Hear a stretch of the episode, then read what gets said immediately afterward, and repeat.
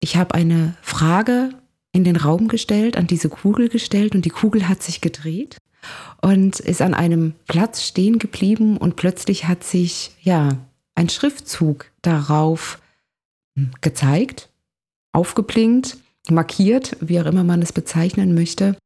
Und kurz darauf bin ich wach geworden und ich bin wach geworden mit dem Gedanken, ja, wir alle haben diese Glaskugel in uns, die alle Antworten auf die Fragen, die wir tief im Inneren haben, bereits für uns bereithält. Und das Einzige, das Einzige, was wir tun müssen, ist, hörst du diese Stimme in dir, die dir sagt, da ist noch mehr? Bist du neugierig zu erfahren, was diese innere Stimme dir sagen will? Bist du bereit, dem Ruf deiner Seele zu folgen? In unserem Podcast Portalwissen Botschaften für Geist und Seele erhältst du Antworten auf genau diese Fragen. Als Seelencoach und Seelenheilerin sprechen wir, Isabella und Nora, über Themen, die dich ermutigen, deiner inneren Weisheit zu vertrauen und somit dem Ruf deiner Seele zu folgen.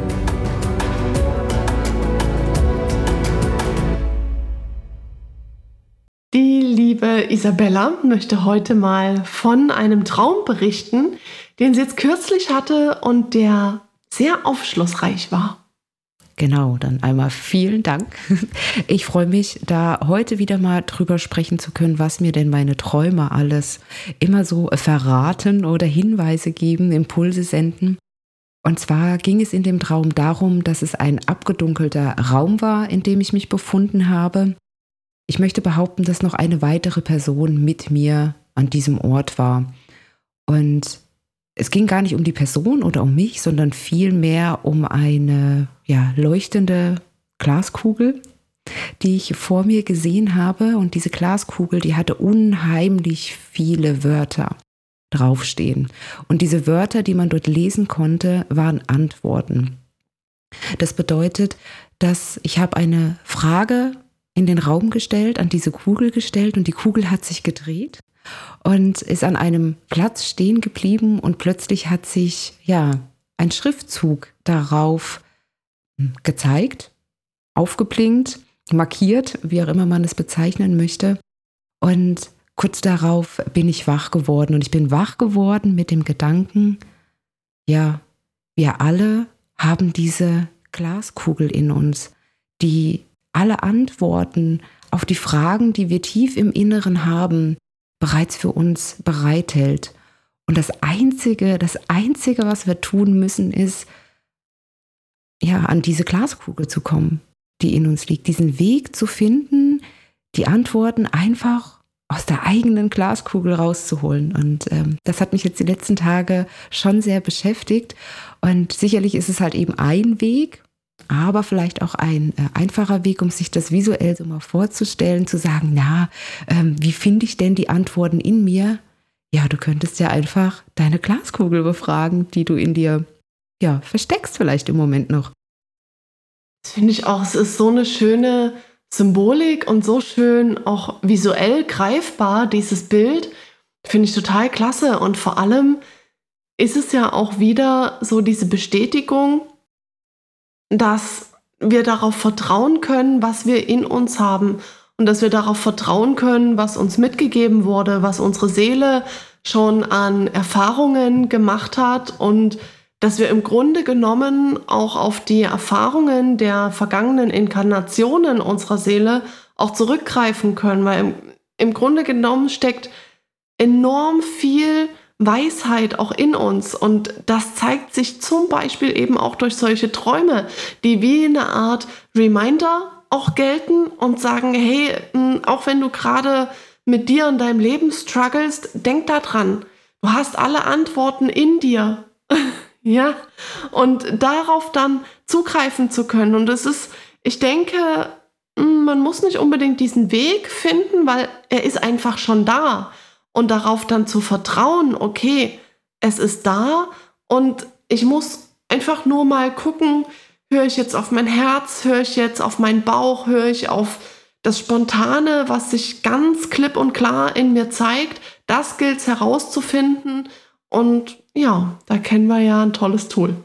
Genau, und jetzt in dem Moment, wo wir drüber sprechen, ist es, äh, ja, weiß ich nicht, war wieder so ein, ja, äh, wo man sich so ein Moment, wo man sich am Kopf fasst und äh, einfach sagt, oh ja, ist ja logisch, weil ähm, ich tatsächlich im Moment auch in so einer Phase bin, wo sich viel umstellt wieder. Und ähm, also ich möchte jetzt nicht sagen, dass ich keine Richtung im Leben habe, aber es gibt halt einfach unheimlich viele Möglichkeiten, viele Entscheidungswege, die ich jetzt gehen könnte. Und äh, jetzt gerade in dem Moment glaube ich, dass einfach wirklich meine Seele mich darauf hinweisen wollte, ganz liebevoll, dass doch alle Antworten tatsächlich schon da sind und ich eigentlich weiß, was ich will und äh, jetzt einfach nur darauf hören muss oder lesen muss, was denn da gerade die Glaskugel so ausgeworfen hat. Genau, frag mal deine Glaskugel und dann gibt sie dir die Antwort drauf. Ganz genau. Und dann liegt es aber tatsächlich auch an dir zu sagen, alles klar, ich vertraue da drauf, komplett mit allem, was dazu gehört und treffe eben auch aktiv diese Entscheidung, weil es nützt nichts, dir das anzuschauen und zu gucken, ah, okay, ich habe jetzt eine Antwort bekommen und laufe aber trotzdem den Weg weiter so, wie er jetzt läuft. Das nützt absolut gar nichts, sondern tatsächlich auch in die Umsetzung zu kommen und zu sagen, ja, okay, dann mache ich das auch so. Wenn das so vorgesehen ist, alles klar. Genau, das ist wieder auch wieder so ein riesengroßes Thema mit dem, mit dem Vertrauen. Und da muss man halt eben immer schauen, das hat natürlich auch Geschichten, die in der Kindheit geprägt werden. Wenn man, äh, die einen Menschen fällt es leichter, jemandem zu vertrauen, den anderen etwas schwieriger. Kommt immer darauf an, was man halt eben auch in seinem jetzigen Leben schon, schon erlebt hat. Gibt es denn Menschen, denen du immer Vertrauen schenken konntest, die für dich da waren? Oder bist du halt eben eher von deiner Kindheit oder deinem deiner Lebenserfahrung her so geprägt worden, dass man eher nicht so leicht vertrauen sollte. Und das ist jetzt auch wieder so was, wo man sagen kann, okay, das ist, könnte ein Thema sein, wo man einfach noch mal ein bisschen äh, reingeht und ähm, schaut, okay, vertraue ich denn auf meinen Weg, dass alles das, was ich tue, auch wirklich das ist, was ich kann und dass am Ende alles gut wird?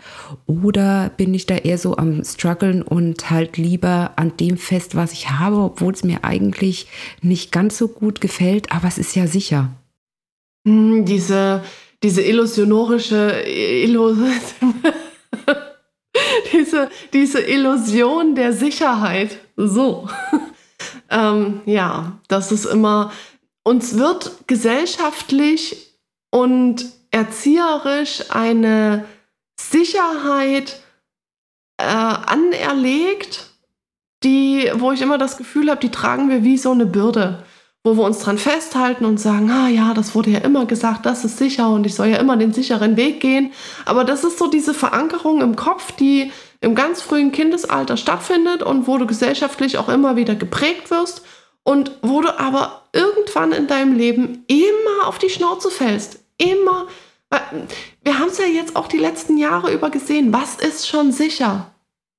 Es ist gar nicht sicher. Die Veränderung ist sicher. Das ist sicher. Ja?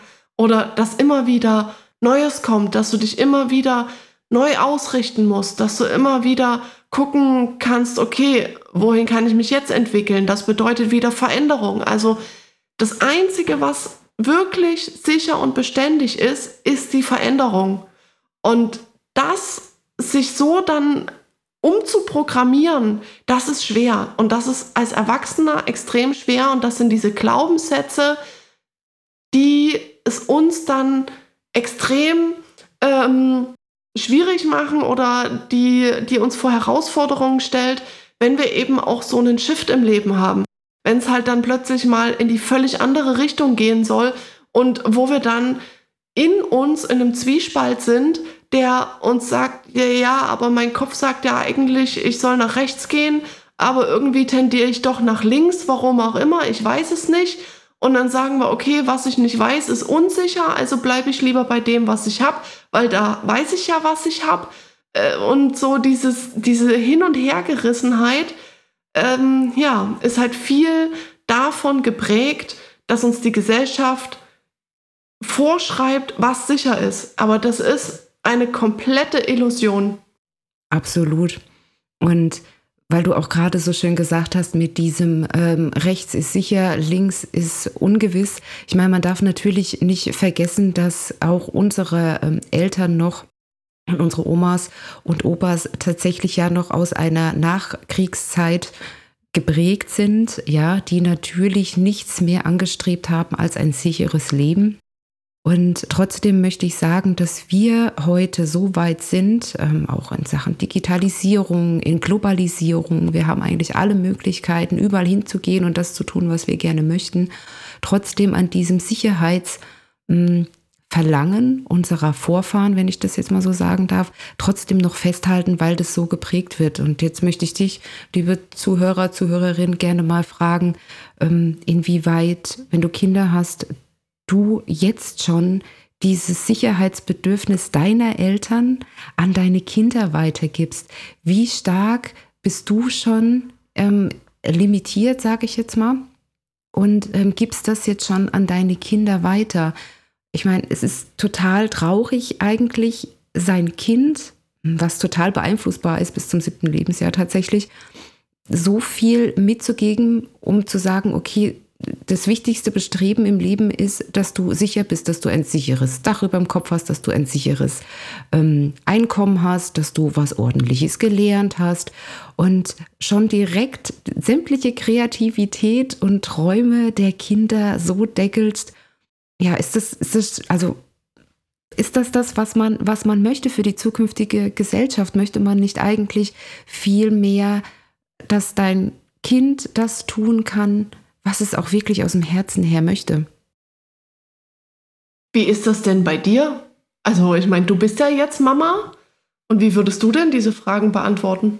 Ich würde diese Fragen beantworten, dass ich nach wie vor auch viel an mir arbeiten darf, mich immer wieder auch mal dabei ertappe und sage, ja, jetzt muss die Mama aber arbeiten, weil sonst können wir die Miete nicht bezahlen.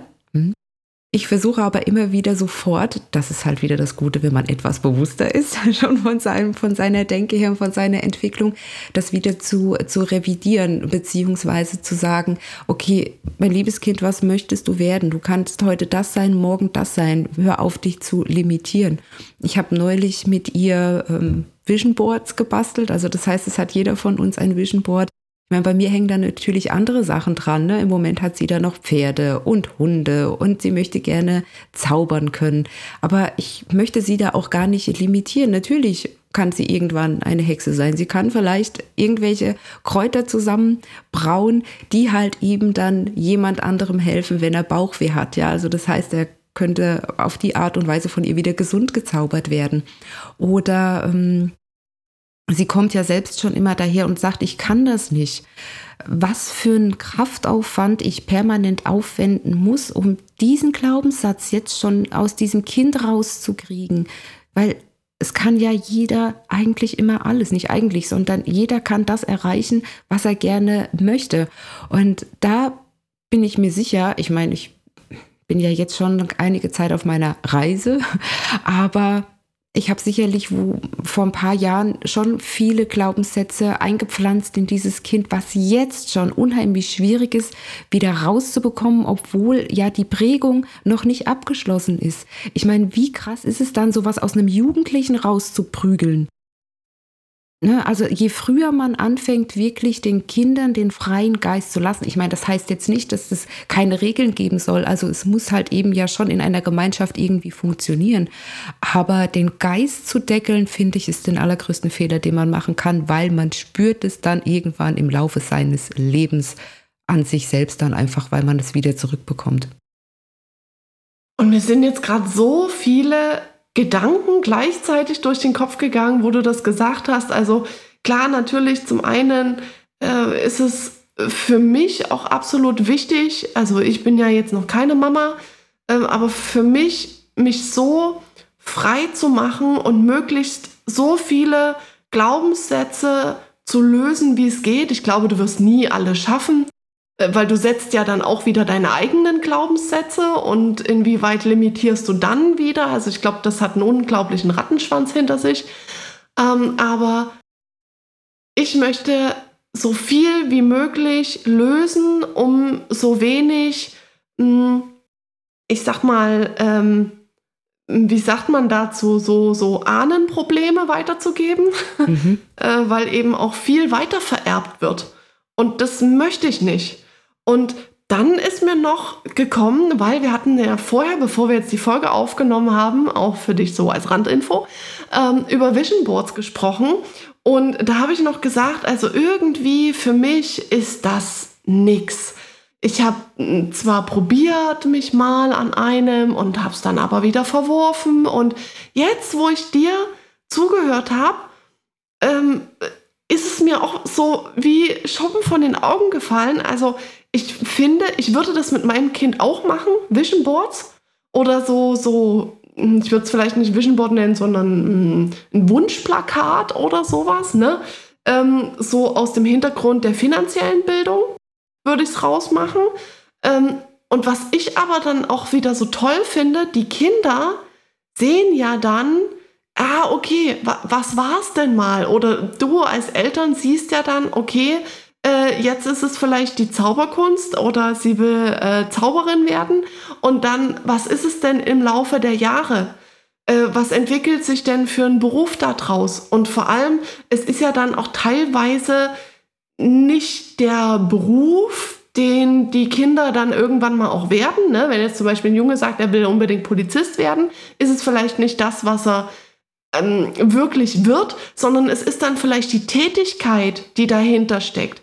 Also so dieses, okay, dieses Wachsame und dann zu überlegen, in welchen Berufen bin ich denn noch extrem wachsam oder in welchen Berufen muss ich denn noch meine Wahrnehmung sehr stark schulen. Also dann so umzudenken und dann auch diese Möglichkeiten dem Kind auch bieten zu können oder dem Kind zu erklären, okay, es ist jetzt gar nicht schlimm, wenn das eine nicht geklappt hat oder wenn du dich für was anderes entscheidest, äh, sondern diese Aspekte, die dahinter stehen, die sind eigentlich das, was du ja willst.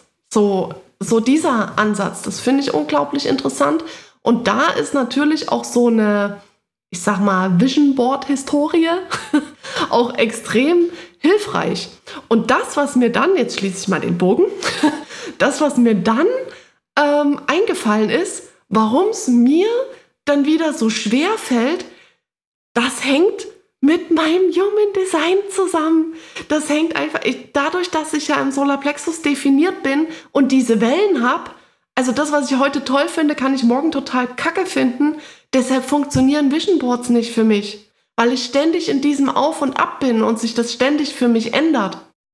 Ja, genau. Und da sind wir wieder bei dieser ganzen Human äh, Design Geschichte wo die liebe Nora und ich ja immer noch ähm, hart dran arbeiten, so viel Wissen wie möglich in uns hineinzupflanzen, um dir dann auf jeden Fall auch mal ein guter Mentor in Sachen Human Design zu sein und vielleicht dir so viel an die Hand geben zu können, dass du dich besser verstehst oder vielleicht selbst erkennst überhaupt erstmal oder verstehst, warum, wieso, weshalb bin ich denn halt eben ein Vision Board Typ oder halt eben keiner.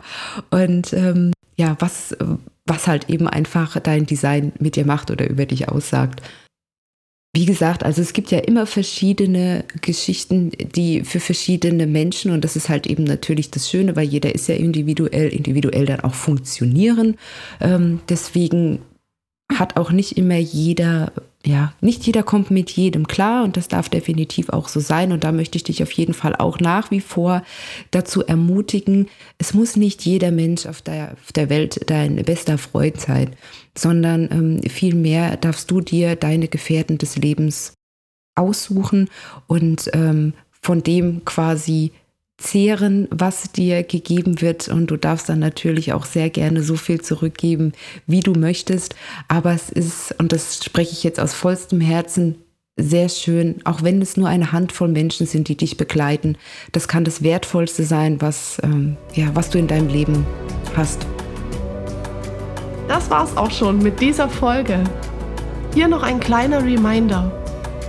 Ohne Umsetzung wird keine Entwicklung stattfinden. Du weißt zwar, was zu tun ist, dir fehlt allerdings noch dein persönliches Wie? Dann schreib uns gerne eine E-Mail an info@portalwissen.com und lass dich von uns bei deinem Prozess begleiten.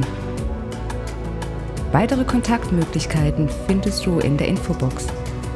Herzlichen Dank fürs Hinhören. Wir freuen uns, wenn du bei der nächsten Folge wieder mit dabei bist.